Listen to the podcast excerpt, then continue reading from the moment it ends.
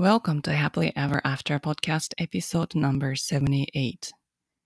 今日はリクエストエピソードです、えー、自己肯定感についてお話しします。こんにちは。大人の女性がモヤモヤした現状から抜け出すお手伝いをしているファイナンシャルライフコーチのゆりです。このポッドキャストは自分の人生も良くしたいけど周りの世界も良くしたいと思っている女性のための番組です。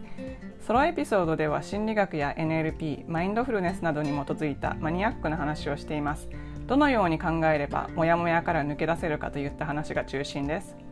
インタビューエピソードでは世界で活躍する女性に今までどんなことを考えて生きてきたのかまたこれからどういう世界を作っていきたいのかというようなことをお聞きしています。リスナーの皆さんのためになってしかもやる気が出てくる明日から一つでも新しいことができるような番組を目指しています。質問リクエストなど受け付けていますのでぜひインスタの DM かメールまでご連絡ください。詳しくはショーノートのリンクをご覧ください。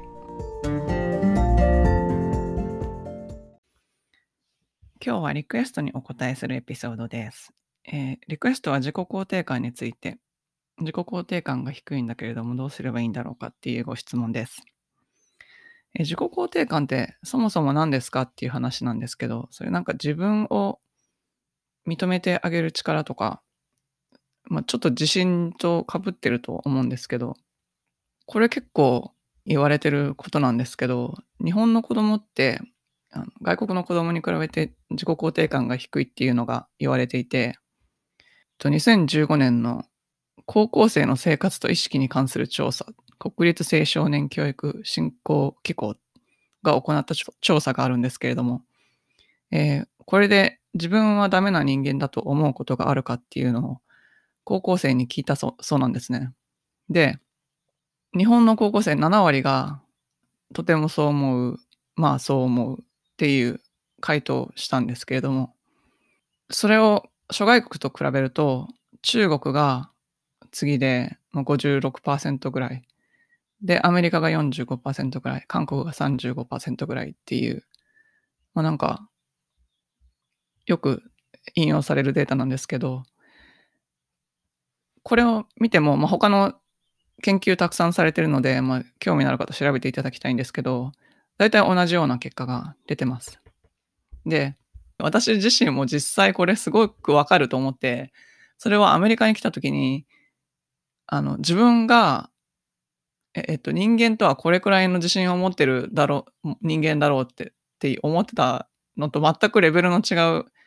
自信の高さを持ってる人にいっぱい出会ったからなんですけど、で、ものすごく苦労しました。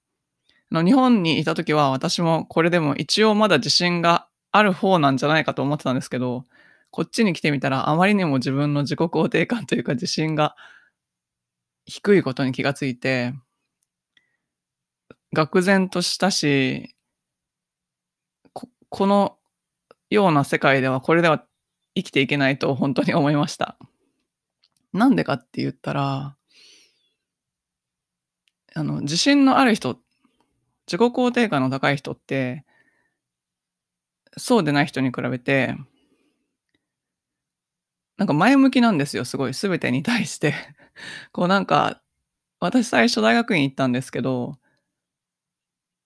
あの、も、もともとが自分はできるだろうっていう前提から始まるので、なんか語ってる夢とかが壮大なんですよね。で、自己肯定感が低いと、自分にはこれくらいのレベルだったらできるだろうからこれくらいかなみたいな。まあ失敗するのが怖いっていうのも自己肯定感が低い、あの、結果の一つなんですけど、失敗するのが怖いし、自分の、なんていうんですかね、もうすでに低い自己肯定感をこれ以上傷つけたくないと思うんですけど、なんかそれで、やっぱり挑戦できないっていうことになって、こう、安全牌を求めてしまう。結構私はあの人生において、その自己肯定感が低いということに気づくまで、ずっと安全牌をあ求めて生きていたなっていうことにすごく気がつきました。まあ、だから自己肯定感が低いっていうのは直接的に、あの、どういう結果につながるかっていうと、やっぱりそうでない人に比べて、えー、自分に冒険を許すことができないとか、自分に多くのことを許可することができないので、結果的に人生で得るものがそうでない人に比べて少なくなったりとか、で、それによって、ますます、あ、自分はダメな人間なんだ。他の人はあんなにできてるのにダメな人間なんだって思って、悪循環に陥っていくとか、それが元で生きづらくなったりとか、そういう現実的な結果として現れて、まあその人の人生のクオリティに関わってきます。この自己肯定感って、なんで日本人の子供は、あの、外国の子供に比べて低いのかなって考えたときに、まあいろいろ言われてることあるんですけど、一つは社会的な傾向というか、謙遜が美徳とされている社会。だからち、ちっちゃい時から、例えば、近所のおじさんが親に、あ、立派なお子さんですね、みたいに言ったりしたら、親が、え、全然そんなことないですよって全否定したりするじゃないですか。あと、えー、旦那さんが奥さん褒められて、もうとんでもない悪妻で、みたいなわけのわかんない、お前誰なんだっていう感じの謙遜する人とかいるじゃないですか。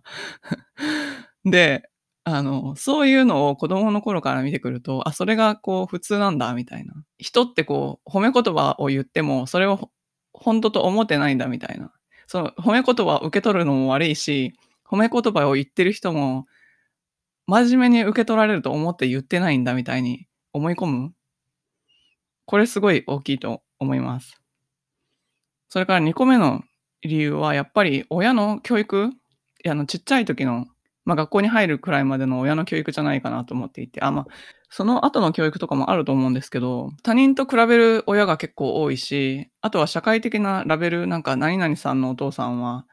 えっ、ー、と、何々っていう大きい会社に勤めていて、とか あと、そういう感じの世界で生きてたりしたら、やっぱり人と比べるっていうのがデフォルトになってるので、そういった親が無意識に、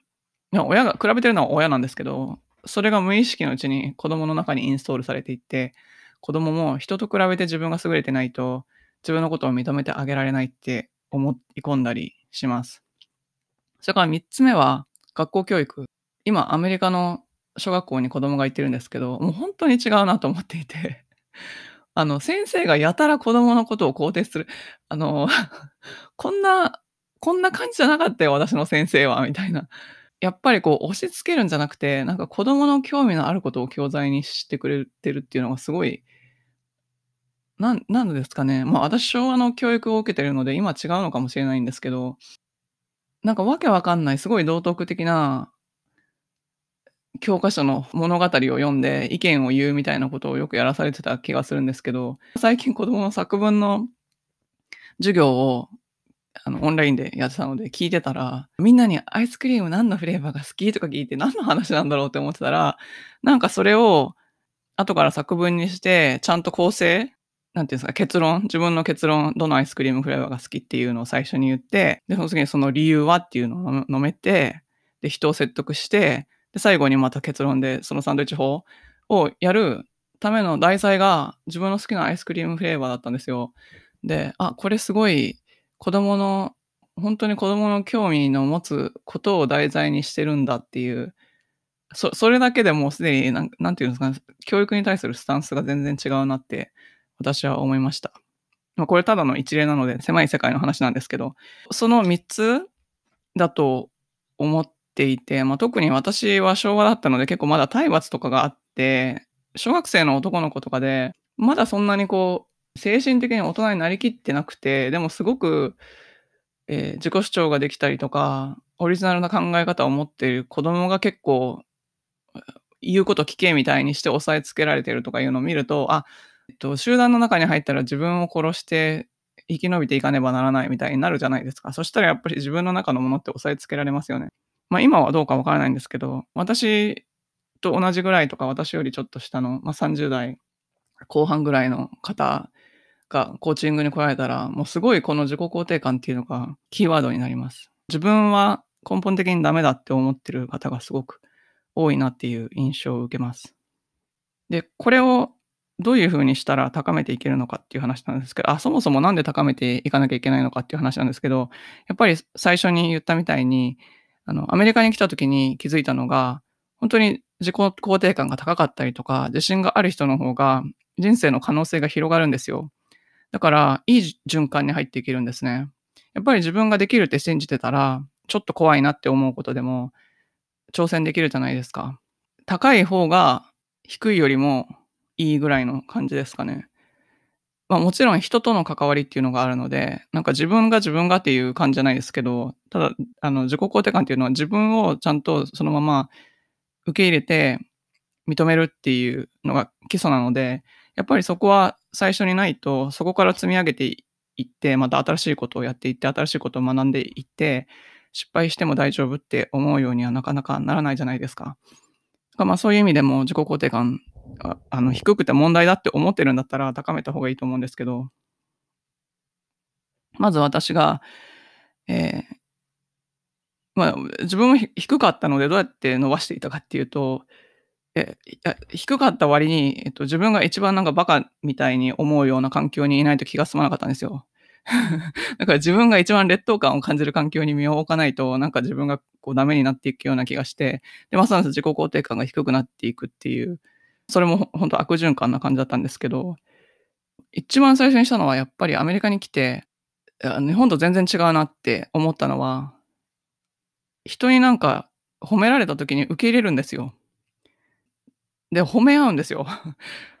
人になんか、例えばすっごい細かいことでも、その靴可愛いわねとか言われたら、え、ほんまでも安かってんでとか言う、大阪だったらね、そういう感じなんですけど、そんなことを言わずに、最初に、ありがとうって言うんですよ。ありがとうって言って、相手のことも褒めるんですよ。その褒め返しっていうのもすごい大事で、っていうのは、自己肯定感低い人って、人の褒め言葉とか、お世辞だろうと思って受け入れられない人って、自分のいいところが見えてないんですけど、それって結局、他の人のいいところもあんまり見えてないんですよね。だから、最初ちょっと不自然に感じるかもしれないんですけど、誰かに何か褒められた時は、まずありがとうで返して、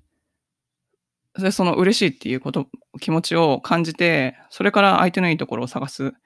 で、それをやってるうちに、褒められなくても相手のいいところを見つけて、今度は自分から褒めれるようになるんですよ。そしたら、すごい相手が感謝してくれて、で、また褒め返してくれるんですよ。で、そういう細かいなんか、すごくしょうもないことでいいんですよ。本当にしょうもないことでいいんです。けど、なんか、それを繰り返していくうちに、だんだんこう、褒め言葉に対して、お世辞って思わなくなるというか、褒め言葉に対するハードルがすごい下がります。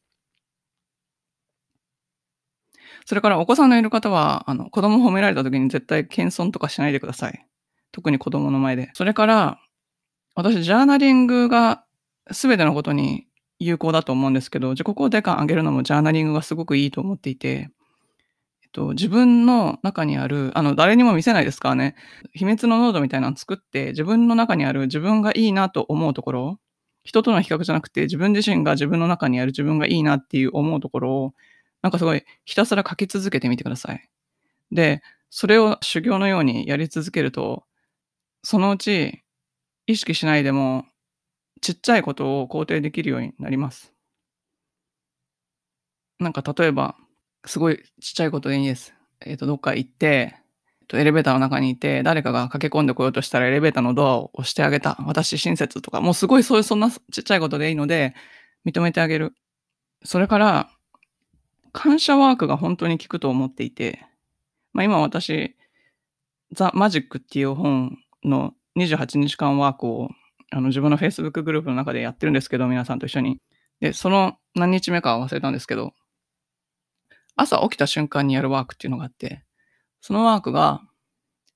命があるありがとう。今日も命があって起きられたありがとうって一番最初に思うんですよ。で、これってすごく難しくて、なんか、朝起きた時の瞬間の思考とかって本当無意識だから、あの、私は結構朝起きて、あ、今日もなんかいっぱいやることあるな、どうしようとか、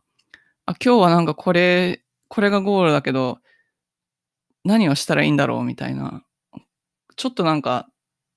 悩みみたいな感じで起きることがすっごく多かったんですけど、なんかこのワークを取り入れたら、あの、あ、今日も命があって朝起きれたありがとうって思った瞬間にすっごいポジティブになるんですよ。そうだと思って なんか命があるってことは、なんかそれ命って保証ないじゃないですか。明日もこうやって起きれるかどうかわかんないじゃないですか。で、それを考えたときに、ここをゼロベースにしたら、すごい全てのことがなんかプラス今日こんなことを考えられる。生きているからこそこんなことを考えられる。素晴らしいみたいな。なんかエネルギーがめちゃめちゃ変わるんですよ。これあの、すぐはそそういう風にいかないかもしれないですけど、えこの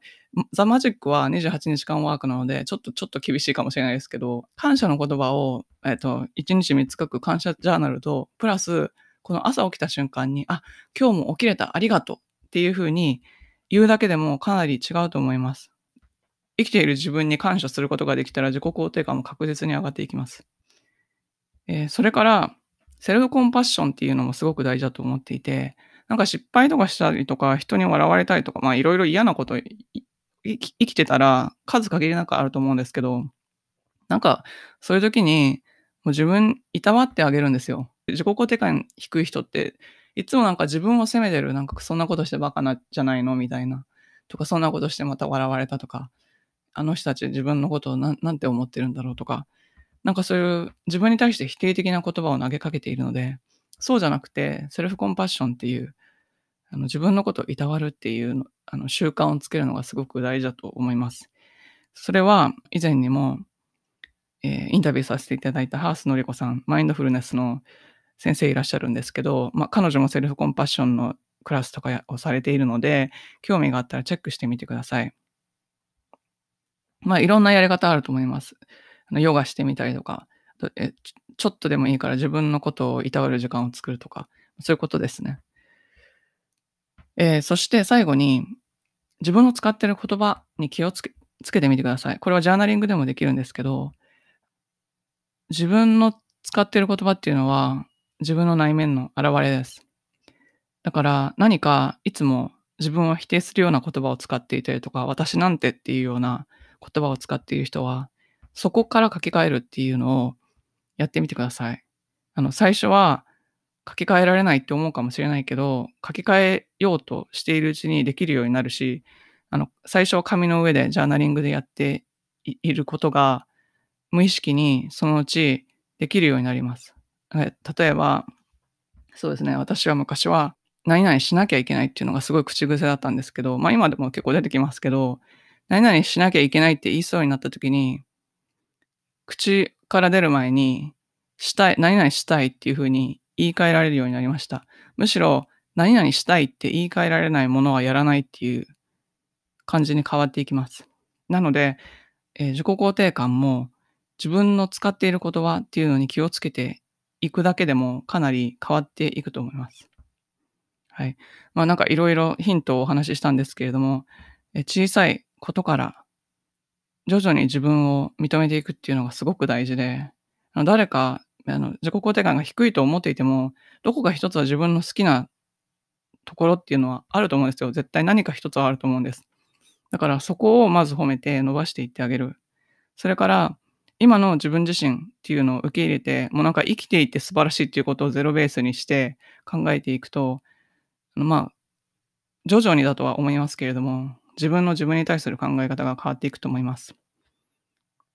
で、もし本当に自分でシフトするのが苦しくて苦しくてたまらないっていう場合は、私もコーチングセッションで自己肯定感を上げるワークをやっていますので、まあ、興味がある方はぜひ、えー、メッセージください。最後までお聞きいただきありがとうございました。もしこの配信がお役に立ったという方がいらっしゃったら、ぜひお友達とシェアしていただくか、または配信登録、星マークポチ、レビューの方などよろしくお願いいたします。2021年は無料の Facebook グループ Happily Ever After 未来デザインで動画配信もしていく予定です。自分も世界も変えていきたいと思っているメンバーと共に一緒に高め合っていけるようなグループにしたいので、興味のある方は、ショーノートのリンクからぜひ参加申請をお願いします。最短で結果を出す1ヶ月でセルフイメージが変わって夢を実現できる人になるコーチングセッションに興味のある方は、メールアドレス info at urid-media.com からメールまたはショーノートのリンクからお申し込みください。現在、もやもやからやりがいを探す20の質問ワークシートも無料ダウンロードプレゼント中です。これもショーノートにリンクがあります。